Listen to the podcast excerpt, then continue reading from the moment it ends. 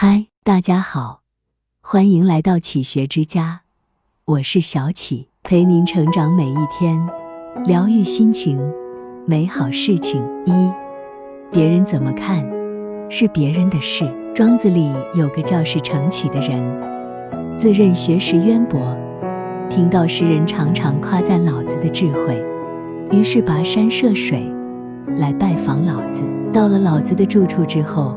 却发现老子家里乱七八糟，像个老鼠洞一样。于是他愤愤然地说：“别人都说您是有超凡智慧的圣人，我慕名而来，却发现你跟老鼠差不多。”老子就像没听到一样，完全没有反应。是程启只好走了。第二天，是程启觉得自己昨天做的有些过分。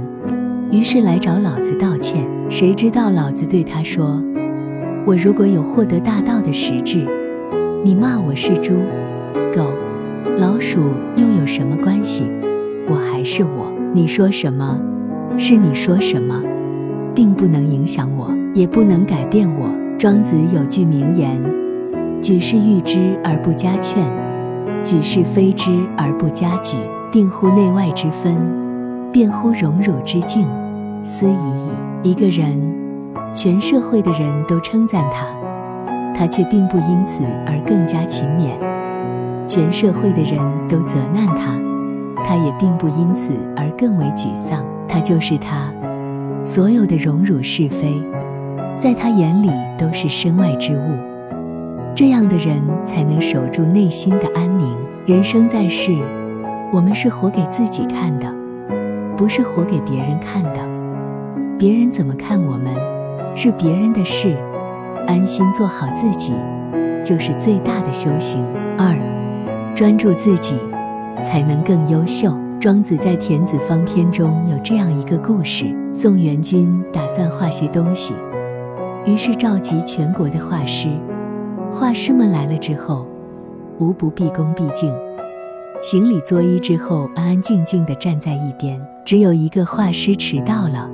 行礼作揖之后，慢慢悠悠地走进画室，解开衣襟，袒露上身，盘腿坐下，不顾及别人的目光，自顾自地调墨。宋元君看到之后，选择让他自己作画。《世说新语》里，西涧和王导都是朝廷大员。西涧有个女儿，到了出嫁的年龄。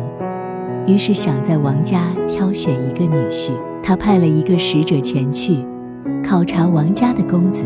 使者回来禀报西涧说，王家几位公子都是可取的人才。他们听说太傅派人来选女婿，个个表现得庄重沉稳，只有一位公子露着肚子躺在东厢房的床上，好像没有听说这件事一样。打听那人是谁。原来是王羲之，西涧就把女儿嫁给他了。宋元君选择了不拘小节的画师，西涧也选择了不拘形迹的王羲之，因为他们不循规蹈矩，不会因为别人的目光而轻易改变自己。俗话说，有本事的，一般都有脾气，这个脾气就是他们的真性情。一个人唯有真性情。才能有所成就。太在意别人的想法，就会有所顾忌，心思就不能完全投入。不在意别人目光的人，做事的时候不会分心，往往更专注、更投入，成就自然也就有了高下。三，人生在世，各有各的修行。惠子是庄子的好友，也是辩论的对手。有一次。惠子对庄子说：“有一棵大树，树干歪七扭八，还有很多疙瘩，完全不能用来建造房屋。这种树大而无用，生长在路边，木匠也不会多看它一眼。”庄子说：“这样一棵树，它虽然不会有什么用处，但是同样的，它也不会遭到砍伐，没有什么东西可以伤害它。”它可以自由自在地生长，这又有什么不好呢？楚国的大王听说庄子很有才，派两个人去聘请他为相。庄子说，和被供奉在庙堂之上的枯骨龟甲相比，自己更愿意在烂泥里摇尾巴。人生在世，各有各的修行，各有各的活法。一个人真正的智慧，是用积极的心态，专注于自己喜欢的事情，不为功名富贵，不为和别人攀比。